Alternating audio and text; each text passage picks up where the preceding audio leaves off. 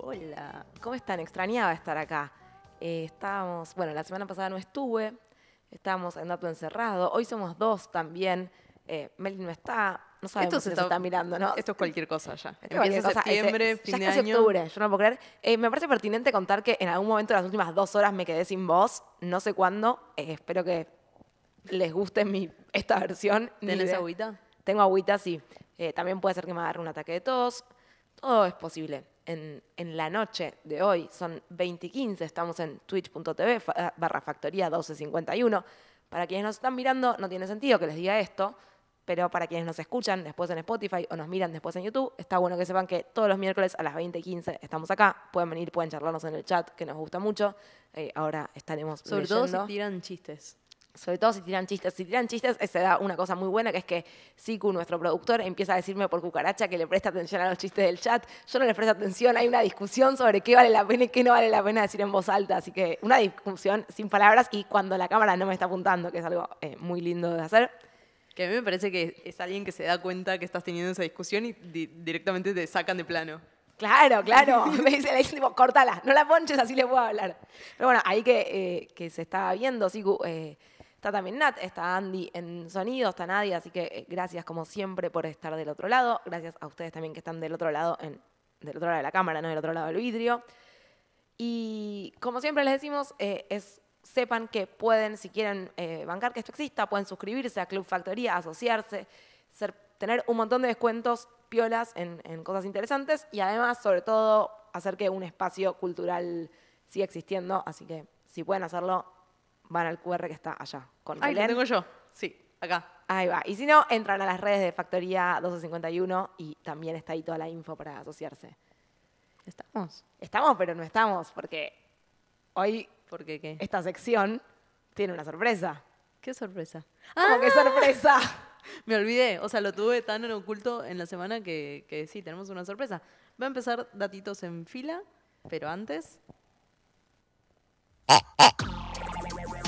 Da, da, da, da. Datitos en fila.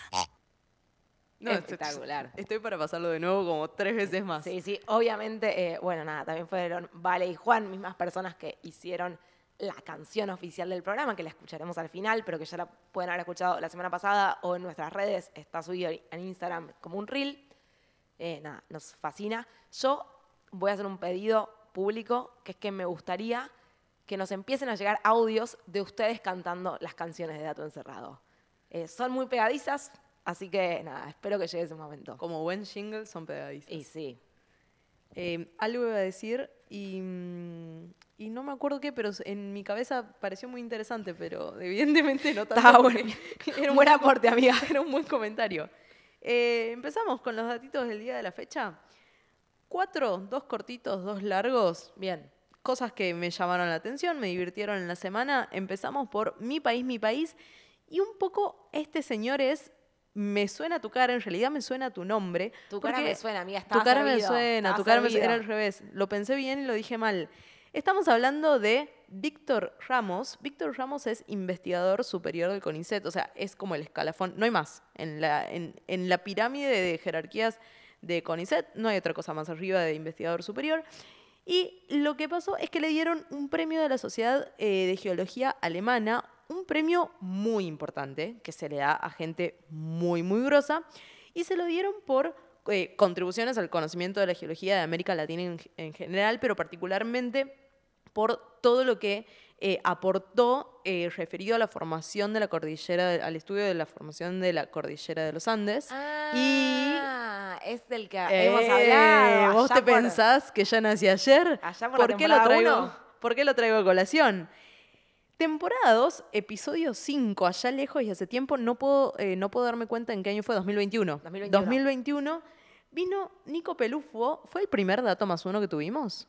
Estoy 97% segura de que sí, le pido infinitas disculpas Si a quien haya sido, si no fue. Eh, vino Nico Pelufo eh, a contarnos una historia increíble que incluye almohadas de lava en el fondo del mar y terrenos sospechosos.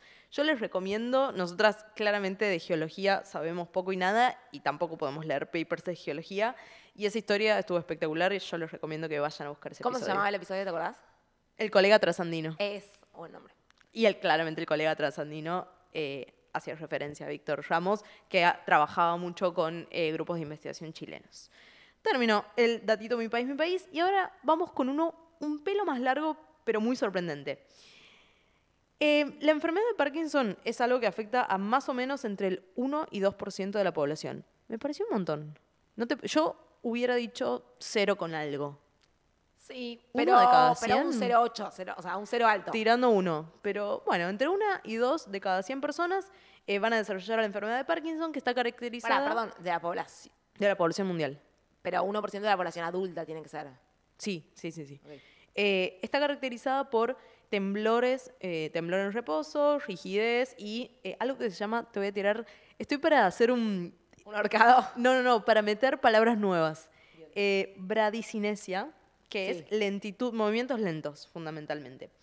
Y hasta hace unos días, diría, el consenso era que el primer evento que iba a llevar al desarrollo de esta enfermedad era la degeneración de neuronas dopaminérgicas, o sea, de neuronas que producen dopamina. La dopamina es un neurotransmisor, o sea, un mensajero en el cerebro que sirve para pasar información entre neuronas. Es la manera en la que, una de las maneras en las que las neuronas se comunican. Entonces, es muy clásico, nosotros lo aprendimos, paciente con Parkinson eh, tiene neuronas dopaminérgicas que se van muriendo. Pero lo que pasó es que se publicó ahora, el 15 de septiembre, una cosa así, hace muy poquito, un estudio de un caso de dos hermanas que mostró que hay algo que precede a la muerte. Hay como un evento anterior que es indicador de la enfermedad y que precede a la muerte de las neuronas. Estas hermanas, las dos, habían nacido sin un gen. Un gen que se llama PINK1. Le, pusieron ese, PINK1. ¿Qué hace la proteína? Ese gen da, da, eh, da una proteína que se llama PINK1 también. ¿Y qué hace la proteína? Activa a otra proteína que se llama Parkin, que supongo Parkin, par- bueno, debe venir por ahí. Y Parkin lo que hace es eh, remover mitocondrias viejas. Las mitocondrias son las organelas, es una, un componente de la célula que está involucrado en la, en la gestión de energía de la, de la célula. Y que también tuvieron su propio episodio en la Y que temporada también- 2 también, si no me equivoco. Exactamente. Y participa cuando, cuando esas mitocondrias están obsoletas, están disfuncionales. Parkin lo que hace es mandarlas a, bye, besitos Adiós, a la basura o reciclaje, dependiendo de la vía. Entonces, ¿qué pasaba con estas dos hermanas? Una de las, dos, de las hermanas había sido diagnosticada con la enfermedad a los 16 años. 16. Es un montón. Es un montón. Y la otra a los 48.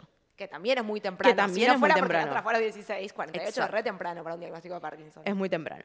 Entonces dicen, bueno, Perdón, ¿Ya se sabía que habían nacido sin ese gen? sí, Ok. Sí, sí, sí. O quizás la de... Bueno, no sé. No tenían ese gen. ¿Qué es lo que diferenciaba a estas dos hermanas? A la que la habían diagnosticado muy joven, a los 16, veían que tenía pérdida parcial de la función de Parkin. Esta proteína que manda a las mitocondrias a removerse no funcionaba súper, súper bien como debería funcionar. Pero se sabe que eso no es suficiente para que tengan Parkinson. O sea, esa proteína puede funcionar medio pelo y no por eso vas a desarrollar Parkinson o vas a tener como un, onset, un encendido de la enfermedad adelantado. Lo que descubrieron es que esta proteína Parkin en realidad tiene una función oculta que no estaba descrita y es que participa, además de hacer lo que hace con las mitocondrias, participa en la sinapsis regulando la liberación de dopamina. O sea, participa en la, en la re- en la liberación de ese neurotransmisor. Y lo que encontraron, descubrieron, o sea, hicieron un montón de estudios, y descubrieron y describieron un mecanismo por el cual pueden activar esa proteína en, en esta chica que la función estaba, estaba disminuida.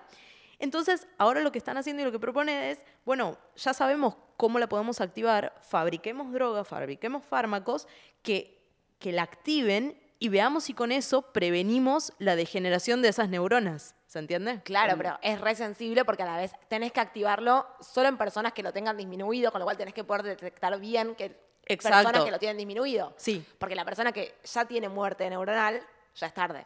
Ya es tarde, O sea, exacto. antes de eso poder activarlo. Exactamente. Pero a la vez, si a una persona sana le metes extra parking, por ahí probablemente tampoco sea bueno. Nada, todo es una cuestión de dosis, dirían los químicos.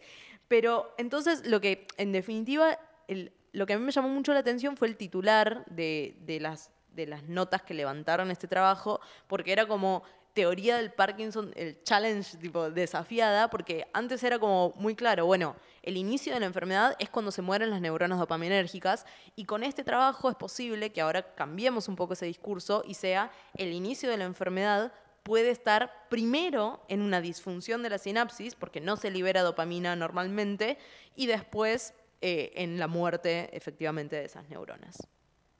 Me gusta cuando las cosas se, se ponen... Era un consenso Ciencia en muy tiempo grande. real. Ciencia en tiempo real, vamos adaptando lo que sabemos y modificando.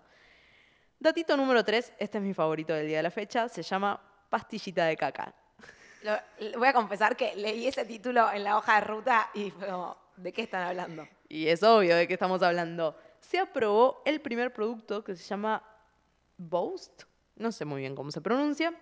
Es una pastillita, es el primer producto basado en microbiota fecal viva, administrada por vía oral, aprobada por la FDA. Básicamente una pastillita de caca que nosotras nos reímos, pero, pero ya hablamos y ya sobre microbiota hablamos un montón de veces. La microbiota es todo lo que no son nuestras células viviendo adentro nuestro, Bacte- fundamentalmente bacterias, aunque también eh, virus en menor proporción. Y esto sabemos que eh, las desregulaciones en nuestra microbiota en general se habla de microbiota intestinal, pero también hay microbiotas en Sí, la, otras la partes de la del piel cuerpo. también es muy importante. La de la piel es importante, las la- en las fosas nasales también debemos tener Sí, microbiotas, sí. seguramente, en cual- Como casi en cualquier parte expuesta. Eh, y lo que se aprobó es una pastilla para el tratamiento de pacientes que han sufrido muchas infecciones de una bacteria que genera diarrea, colon, inflamación de colon, etcétera, etcétera, etcétera. ¿Helicobacter u otra, sabes? Eh, eh, difer, difer- eh, ah, esa, con una D. Difteria. No, no, no, no, difteria no. Eh, pero es particularmente para estos pacientes y es la segunda terapia eh, con- basada en microbiota y la pregunta es qué cambió entre la primera y la segunda y por qué nos importa. ¿Te animás? Yo diría, pero ¿es la segunda por vía oral o es la segunda terapia en general? Porque para Es mí la pri- segunda terapia en general. de caca, literal.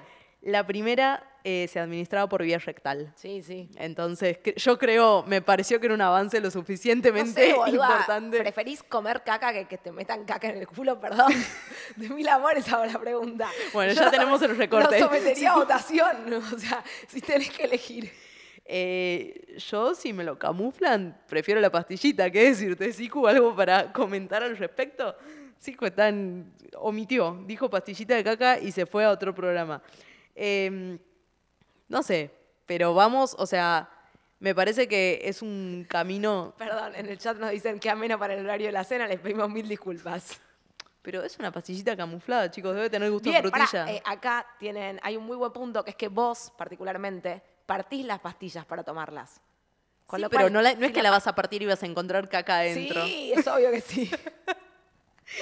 Eh, bueno, puede ser menos averigua, Dios. Eh, ¿Qué decirte? ¿Algo más en el chat? Seguimos. No, hay un, ahora sí que tengo ganas de comer caca. Ni idea. No voy a leer la parte del mensaje anterior, nos vamos a quedar con ese titular. Vamos con el último datito en fila del día de la fecha. Inteligente como una medusa. Y a mí me parece que quizás te cruzaste con eso. Salió en muchos portales, en muchos, muchos. O sea, básicamente entré a los portales de consultas de últimas novedades y aparecían todos. Algo vi, pero algo que me pasa con, eh, desde que empezamos esta sección Datitos en Fila, es que cuando no me toca prepararla a mí, intencionalmente ignoro eh, todos los newsletters que recibo y todos los portales que suelo mirar. Entonces, medio que estoy consumiendo mucha menos noticia científica que antes, porque no quiero spoilearme lo que me van a contar ustedes. Ok, pero vos entendés que es un recorte de la realidad y que seguro te estás perdiendo de cosas interesantes, Sí, ¿no? por eso digo que es un problema. Perfecto. Bueno, ¿qué descubrieron? Vamos a, en imagen tenemos, o podríamos tener, la foto, es una, es una medusa, imaginen los que no están viendo, es una medusa como las que nos podemos Muy- imaginar. muy bella. Muy bella, muy chiquitita, y hay como unos circulitos marcados eh, que están marcando unas, unas estructuras que se llaman ropalias, ¿sí? que son como unas protuberancias, y lo importante de estas estructuras es que cada una tiene seis ojos y mil neuronas. Es un montón. ¿Estamos de acuerdo? Sí. Esto significa que estos bichos no tienen sistema nervioso central, o sea, no hay un cerebro como lo que conoce, nos imaginamos como un cerebro, En general es medio como un anillo también.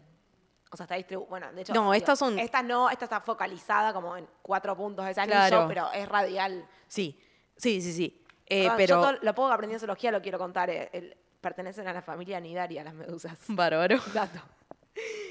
¿Y qué es lo que demostraron por primera vez? Se demostró por primera vez que un animal sin sistema nervioso central puede aprender de experiencias pasadas. Vi, como- lo iba a manda- mandar y dije, como no lo hacemos nosotros, Sí, como lo hacen los ratones, como lo hacen las moscas, y acá van a decir que las moscas tienen cerebro. Las moscas tienen sistema nervioso central, no tienen, no tienen lo que nosotros nos imaginamos o tenemos en la cabeza como un cerebro, pero sí tienen, y de hecho, eh, tienen alrededor de 100.000 neuronas. O sea, piensen. moscas. Las moscas.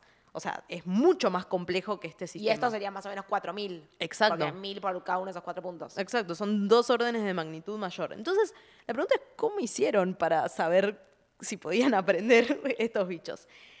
Para mí fue muy ingenioso. Pusieron las medusas en un tanque y ese tanque tenían en las paredes como unos, eh, unas rayas, ¿sí? Como de sombreadas y de otro color, que emulaban bastante bien el, el hábitat donde vivían eh, estas, estas medusas y emulaban ser raíces de plantas de ese, de ese hábitat. Entonces, por cómo las habían diseñado, si estos bichos los miraban, parecía que estaban bastante lejos, pero en realidad estaban muy cerca en el estanque. ¿sí? Era, como un- era como crearles Una una, ilusión ilusión óptica para las medusas. para medusas. Exacto. Entonces las metían ahí más o menos siete minutos, las filmaban y ¿qué era lo que veían? Veían que al principio se chocaban todo el tiempo. Porque pensaban que estaban lejos, Claro. avanzaban y nada, se chocaban con las paredes. Pero luego empezaban a ver en esos siete minutos nada más, o sea, no necesitaron tanto tiempo, que se iban alejando de las paredes, pero además que giraban de forma tal que iban evitando esas, eh, esos listones. O sea, no, no, eran, no hacían un movimiento aleatorio. Entonces, obviamente el análisis es mucho más complejo y no es este el episodio, pero concluyen que lo que están, que están aprendiendo a, a través de la integración de información que viene a través de esos ojos que tienen esas estructuras y de estímulos mecánicos, porque, Sí, porque se es el choque. Y lo que rescato es, eh, leí una, una nota que le hicieron al primer autor, que es un, un muchacho danés, el grupo es un grupo danés, y lo que dice él es algo que repetimos mucho acá, que es, si querés entender estructuras complejas, siempre hay que ir a lo más simple que podamos, porque es más fácil entender el detalle. O sea, si yo quiero entender cómo se forman estos aprendizajes asociativos que tienen que ver con cómo, cómo entiendo, cómo adapto mi comportamiento en función de un estímulo, vamos a un sistema, eh, a un sistema sencillo. Y evidentemente en el mundo animal, eh, un ojo con mil, bueno, cuatro ojos con, Con mil mil neuronas neuronas cada una. es bastante, bastante sencillo. Y otra cosa que, que mencionan es, quizás el aprendizaje no necesita un sistema tan complejo. Nosotros por ahí tenemos como en la cabeza la cuestión de, un montón de neuronas hablándose a sí mismas y quizás en realidad el aprendizaje es casi una parte integral de la neurona o de un circuito mucho, mucho más chiquito de lo que estamos pensando.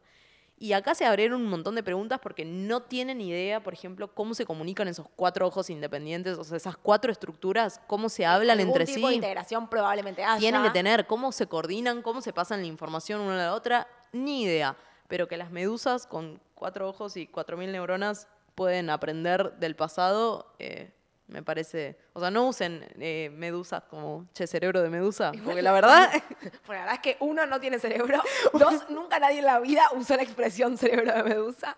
Y tres, son capas las medusas. son unas capas. Y peligrosas. ¿Sí? ¿Muy? Hay- ¿Todas? No, todas no, no, Ah. pero algunas. La, la calavera portuguesa te puede matar. Datos que aprendí en zoología. Raro, y así aprobaste un final. No, no di final de esa materia. Eh, me gusta tener un momento, voy a intentar empezar a tener por episodio, por lo menos cuando no me lo llevo yo, un momento de traer algo de, de la carrera, pasado. algo de nuestra formación. Ah, ok, ok, El ok. otro día eh, una amiga me preguntó, me dice, ¿vos esto lo sabés porque sos bióloga? o, o porque sí. Y era tipo, no, me lo enseñó Paulina Cocina. Pero pará, yo hay muchas cosas que sé no por la carrera, sino porque lo leí para acá, por ejemplo. Claro, pero por eso quiero, yo quiero hacer el esfuerzo de, traer cosas de la carrera, Ok, que en general no son tantas. suerte con eso. No me voy a subir a ese barco. No, no, no tenés por qué.